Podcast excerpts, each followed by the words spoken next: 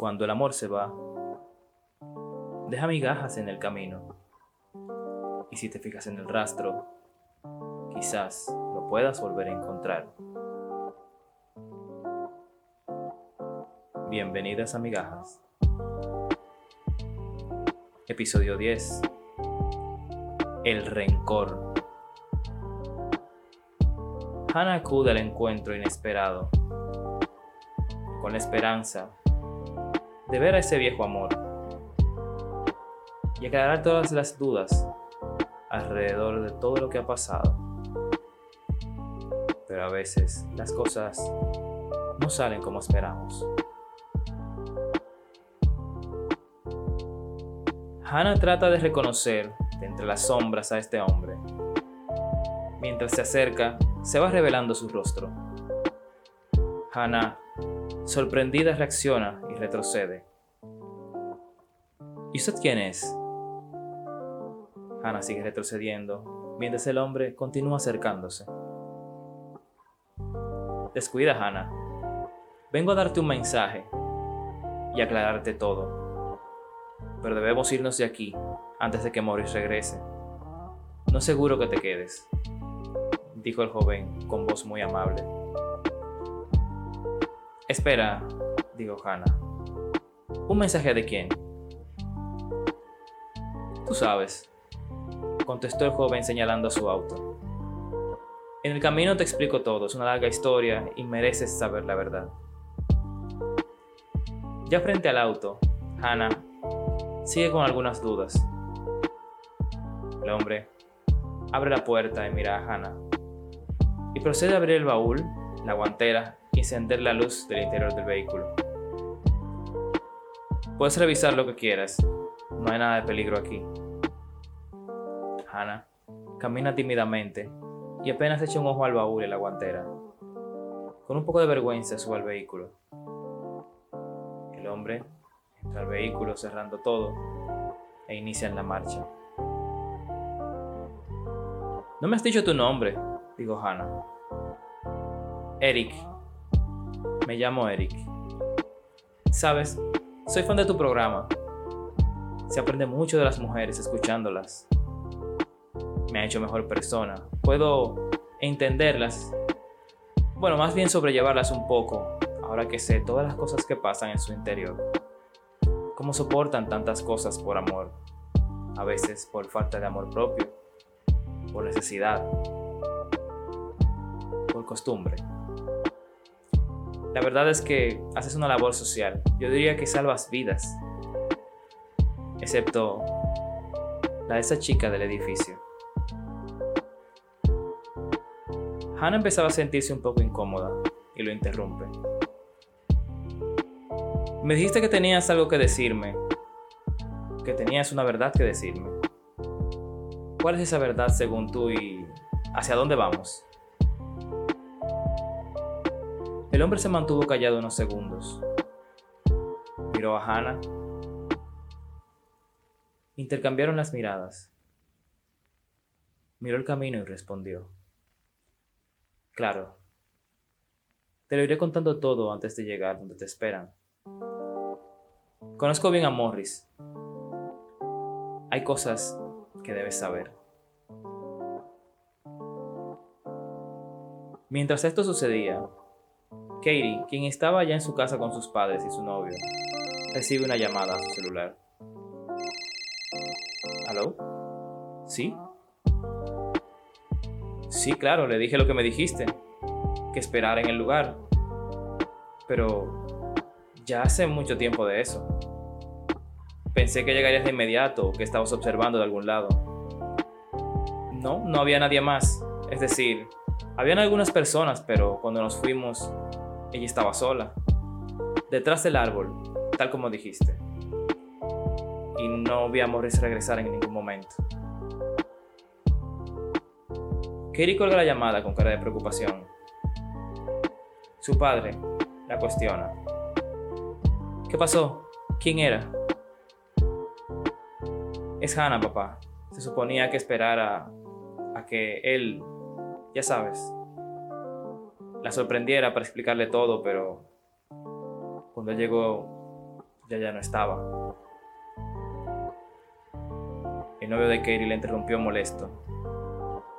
Lo que debes hacer es alejarte de esa gente. ¿Qué es ese hombre llamándote? Y en definitiva, ¿dónde estabas todo este tiempo? Estábamos aquí preocupados pensando lo peor. Cuando salí de la visita de mi padre, Morris iba saliendo también de la cárcel y se ofreció a llevarme. En ese momento no sabía quién era él, así que me negué. El autobús en que regresaba se averió. Comenzaba a hacerse de noche. Y extrañamente, Morris se encontraba en una tienda justo frente donde se había dañado el autobús. Así que nuevamente se ofreció a traerme a la ciudad. Y esta vez acepté pero en el camino fue usando su psicología para sacarme información. Me hizo creer que le importaba y me dijo que hiciera esa llamada. Me dijo muchas cosas que me llenaron de ira y actuó por impulso. Luego, ya sabes quién me llamó y me dijo que estaba en peligro, que quien mató a la chica del piso 23 podría ir tras de mí por haber llamado al programa. Y que mejor me escondiera, quizás hasta que saliera papá. Lo que no esperábamos es que Morris se adelantara y usara la grabación. Así puso a mi papá en su contra y ayudarse a consumar la venganza. Y así fue como surgió todo esto de la cita frente al mar para poder desenmascararlo. Katie Pasó la noche explicando todo lo que había sucedido. Y a varios kilómetros de allí se encontraba Morris. Su cabeza recostada en el volante del auto. Una botella de alcohol en el asiento del pasajero y en el piso del auto lleno de collares con cascabeles. La radio encendida. Se escuchaba una tonada triste. Morris toma la botella, se da un trago largo y al terminar, mira fijamente la foto de sus hijos en el tablero. Sus ojos se llenan de lágrimas. Saca el arma de la guantera, se toma un último trago y coloca el arma en su sien. Jala el martillo. Y en ese momento la música de la emisora se interrumpe. Se escucha la voz llorosa de Hannah, pidiendo ayuda. Por favor, no me hagas daño. No tengo nada, no te he hecho nada, por favor. En el fondo, se escucha una voz masculina dándole órdenes. Cállate. Cállate y repite lo que te escribí. Se puede sentir la impotencia de Hannah, su llanto, su desesperación. Morris se quita el arma de la sien la tira en el asiento del pasajero, enciende el auto y sale a toda velocidad. La botella cae sobre los cascabeles. Toma su celular y hace una llamada dando algunas instrucciones. Hola. Sí. Mira, ¿recuerdas el trabajo aquel? El de la estación de radio. Lo necesito ahora, urgente. Es debido a muerte. Minutos después, en la estación, una figura hace su aparición, entrando en la cabina.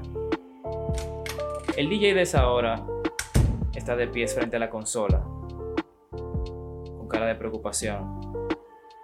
Las líneas no dejaban de tintinar, pero solo una estaba abierta y estaba en altavoz al aire.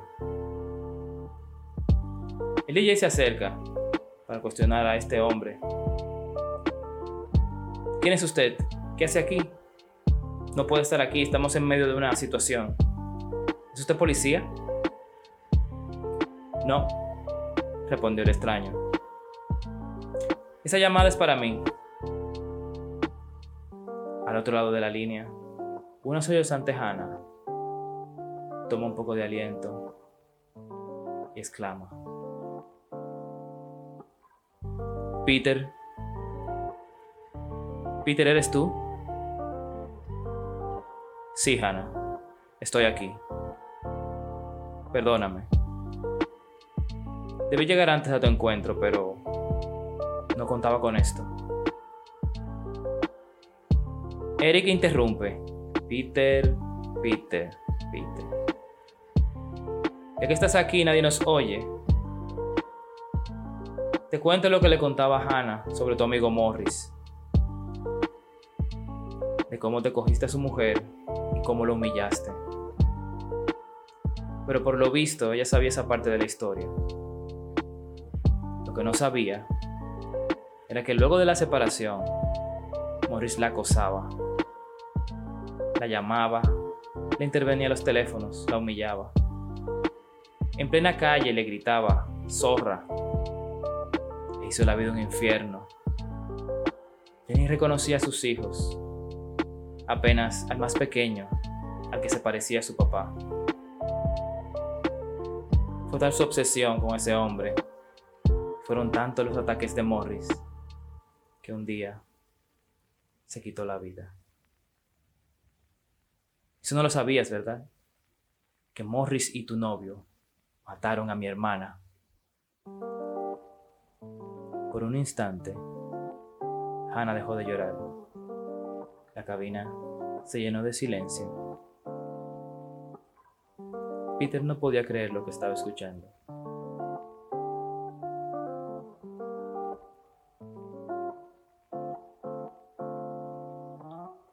Eric, no puedo deshacer lo que pasó. Si soy responsable, dime cómo llego donde estás, pero suelta a Hannah. Ella nada tiene que ver con esto. Mientras esto sucedía, Morris hacía su llegada a la estación de radio y se dirigía a la cabina. Eric continuó. Claro que sí, claro que es responsable con sus llamadas, esas malditas llamadas. Todos hablando de ti, de ese gran macho. ¿Dónde terminaron, ah? Dime. Como esa noche, esa chica, con todo el dinero del mundo, una casa en el centro de la ciudad, y aún así no se sentía conforme. Maldita ingrata. Pero me sirvió para mi propósito antes de eso ya había plantado la semilla en Morris. enviaba varios paquetes anónimos con cascabeles. Fui alimentando su rabia. Al punto que rompió la ley y se quedó con la única pieza que podía vincularte con esa muerte. El cascabel. Fue tan fácil. Solo tuvo que tocar la puerta y decir que era el repartidor de pizza. Ella abrió la puerta de su ataúd. Ante la prensa parecería un suicidio. Para Morris no. Ya su alma estaba muy envenenada. Pero llegó el marido y complicó las cosas. No me quedó más remedio que eliminarlo. De todas formas, Morris se encargaría del caso. Mientras Eric narraba, Morris entraba en la cabina, atónito con lo que acababa de escuchar. Morris y Peter se miraron y un tenso silencio inundó la cabina nuevamente. Después de tantos años, volver a verse frente a frente. Como si la voz de Eric se hubiera silenciado por un momento. Morris, pistola en mano, mira a Peter se acerca hasta la consola. Se siguen mirando. Morris se dirige a Peter, guardando el arma. Tú y yo arreglaremos cuentas luego. Ahora lo importante es la vida de Hannah. Eric, te ordeno que dejes ir a Hannah. Yo mismo te entregaré a Peter y me entregaré también. Ella no tiene la culpa de nada. Solo hay dos culpables aquí. Nos entregaremos ante ti. Dijo Morris con voz de autoridad. ¿Sabes qué, cuñado? Nunca te importó mi hermana. Por eso te puse los cuernos. Y ahora te importa más esta cualquiera que ni conoces. Yo tuve que vivir los peores momentos de mi hermana. La vi morir de amor. La vi desgastarse. Esperando a quien no iba a llegar. Ni tú, ni Peter. Ahora les voy a hacer sentir lo que yo sentí. Dijo Eric soltando el teléfono. Escuchaba caer al suelo. Y se sintió como forcejeaba con Hannah. Espera, Eric. Háblame, vamos a negociar. Solo dime dónde estás. Y podrás hacer conmigo lo que quieras. Solo suelta a Hannah, dijo Peter, pero Eric no respondía. De pronto, Morris alzó la voz. Eric, siempre fuiste un parásito. Nunca trabajaste. Mantuve a tu hermana, a mis hijos y a ti. Te hiciste cargo de todo cuando ella murió para cobrar el dinero del seguro. Y lo derrochaste en la calle. ¿Qué mierda vienes a hablarme ahora de amor a tu hermana? Eric tomó el teléfono airado, con la voz entrecortada. Yo, yo estaba depresivo. Yo amaba a mi hermana. No había trabajo. Yo salía, pero no había. Además, yo cuidaba a tus hijos. Eran como mis hermanos. Tú nunca estabas en casa. ¿Sabes qué? Ya no quiero hablar más con ninguno de los dos. Sientan lo que yo sentí. Despídanse de Hannah.